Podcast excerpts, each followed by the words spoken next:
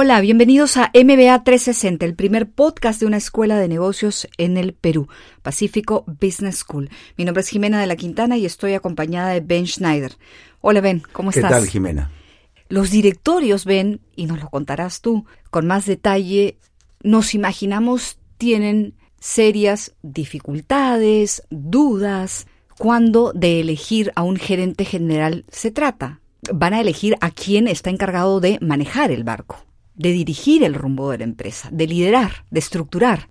¿Cómo es que estas decisiones se toman? ¿Qué se toma en cuenta o qué debe tomar en cuenta un directorio para tomar una decisión tan compleja? Cuando tú mencionas dificultades, es justamente la palabra que describe el proceso.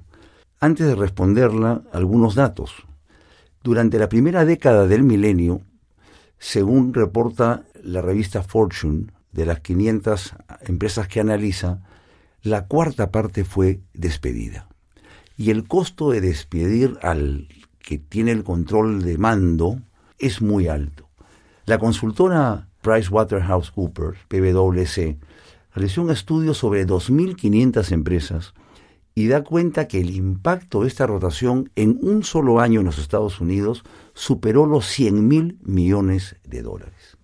Entonces, claro, esto pone contra las cuerdas a los directorios que son los entes responsables de designar al gerente general. Entonces, algo está fallando y aparentemente lo que sucede es que se han generado estereotipos sobre cuál debería ser el perfil del gerente exitoso. Y ese estereotipo es interiorizado por los directores a la hora de inclinarse por tal o cual candidato. ¿Son estereotipos con sustento? ¿Son parte de la imaginación de los directorios? Mira, hay una investigación, se denominó el proyecto Genoma, pero básicamente estaba destinado a tratar de investigar y responder a tu pregunta. Eh, lo realizó la consultora GH Smart a través de la doctora Elena Litkina. Y es muy interesante porque ese estudio descubrió ¿no? La respuesta de los directores eh, dieron eh, pistas en cuanto a cuáles eran las características del líder exitoso. Por ejemplo, determinaron en la encuesta que debería ser carismático, alto, no sé por qué, proveniente de una escuela de negocios top, estratégicamente visionario, con una carrera meteórica hacia la cima y con capacidad de tomar decisiones bajo presión. Eso describía el estereotipo que estos directores repitieron con mayor frecuencia en la encuesta. Durante estas encuestas, durante estas preguntas que se les hicieron a ellos respecto a cuál debería ser el perfil de alguien, con capacidad, en teoría. Como estas eran compañías grandes con información pública, luego entraron a analizar la real performance de estos gerentes generales en la muestra que habían tomado estas 2.500 empresas. Es decir, cómo se comportaban en la práctica, más allá del pensamiento de los directores. Exactamente. Muy pocos, muy interesante, muy pocos de los líderes exitosos calzaron en el perfil definido. De los elegidos. De los exitosos, o sea, claro, ellos encuestaron a 2.500 empresas donde directores respondieron y luego fueron a esas mismas empresas a mirar la performance del gerente general. Y aquellos que habían tenido performances exitosas no coincidían con el estereotipo. Y eso obviamente llevó a que el proyecto Genoma profundice sus investigaciones y encontró que si bien los directorios se inclinaban por personas extrovertidas, que parecería lógico, los líderes introvertidos terminaron teniendo mejor desempeño. También se halló que los exitosos habían tenido fracasos en el pasado. 45% de ellos manifestó haber tenido una experiencia desafortunada seria en su carrera, por lo menos una. Candidatos que mostraban autosuficiencia, que también parecería ser una cualidad, eran preferidos puestos directores, pero la cualidad no mostró una correlación con el éxito.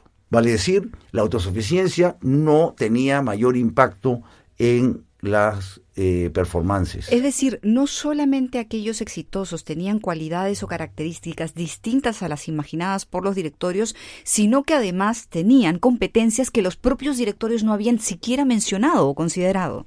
La mayor contribución del estudio fue identificar cuatro comportamientos que los gerentes generales exitosos deberían tener. El primero implica el tomar decisiones con anticipación, rapidez y alta convicción. Muchas veces, Jimena, cuando uno sobrediagnostica en un momento donde la disrupción digital te obliga a reaccionar con velocidad, impacta en la toma de decisiones. De ahí la importancia de anticiparse, ser rápido y cuando tomas la decisión tener alta convicción. El segundo comportamiento exige estar enfocado en el impacto de sus decisiones. El gerente general exitoso define un curso a seguir y tiene la fuerza para poder convencer a distintos stakeholders, distintos partícipes, para que apoyen su rumbo, la decisión, y obtener un impulso necesario para lograr el objetivo deseado. Y el tercer comportamiento lleva al ejecutivo exitoso a adaptarse a circunstancias en forma proactiva. Esto, como ya mencioné, a la luz del cambio continuo que exige el mercado hoy. Eso último podría ser motivo de como una suerte de investigación aparte, ¿no? Hoy el mundo es tan cambiante que a pesar de que las empresas tienen procesos y estructuras, muchas veces los líderes tienen que saltar esos procesos y estructuras para tomar decisiones. Tal vez esa última característica que has mencionado sea una característica cada vez más necesitada por parte de quienes lideran. Y no sé si es la más encontrada.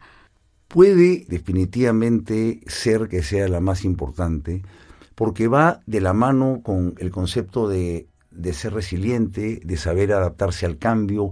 Y predicar el cambio es fácil, pero interiorizarlo, convertirlo en tu compañero de viaje, es muy difícil.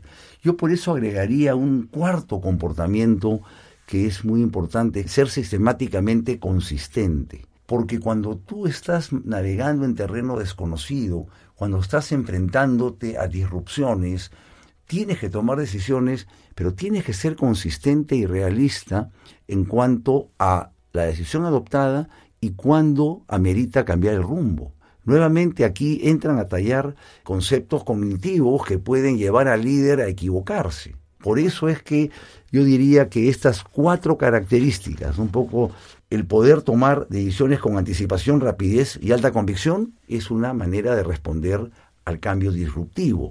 El tener una visión de estar enfocado en el impacto de sus decisiones, también, porque si va a haber un cambio en el impacto, puede necesitarse hacer un ajuste al rumbo.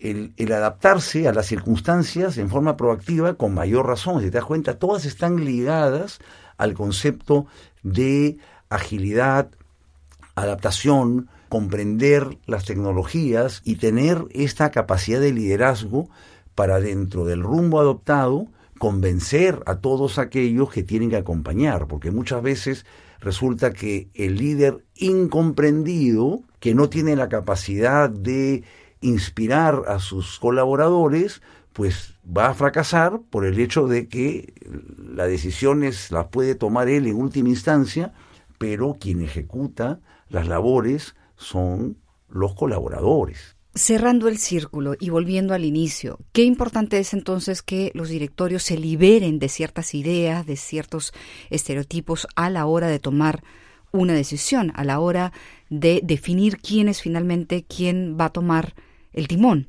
el rumbo de la empresa. Se decía antes, creo, que un directorio es como estar en un avión sobrevolando a 10.000 metros de altura, mientras que un gerente general está sobrevolando a 1.000 metros de altura. Yo creo que en la realidad actual los directorios tienen que bajar la altura y acompañar más los procesos de la empresa, estar mucho más embebidos de lo que sucede, incorporar la perspectiva como un factor determinante y, permanente para poder anticiparse a los cambios. Los modelos de negocio están amenazados y eso exige otro tipo de interacción, de agilidad. Ben, ¿y estas cuatro recomendaciones que has citado son solamente para los directores? Claro, sirven para los directores para no equivocarse, ya vemos que tiene un costo muy alto, pero es tan igual e importante que aquellos gerentes que están en la línea de carrera, que tienen el sueño, la aspiración legítima de convertirse en gerentes generales, interioricen estas cuatro competencias, competencias blandas si quieres, que son determinantes a la hora de llegar a la cima y en ella poder justamente tener una performance exitosa. Ben, muchísimas gracias. Vamos a poner en las notas de este episodio algunas referencias, artículos y papers relacionados a estos temas para los que quieran ahondar, desde columnas escritas por Ben hasta otros materiales. De la misma forma, si quieren conocer más sobre otros aspectos vinculados al management, a los negocios, pueden escribirnos y no se olviden de buscarnos en las redes sociales de la Escuela de Negocios de la Universidad del Pacífico y dejarnos comentarios. La música de este podcast es de Ben Sound nos vemos.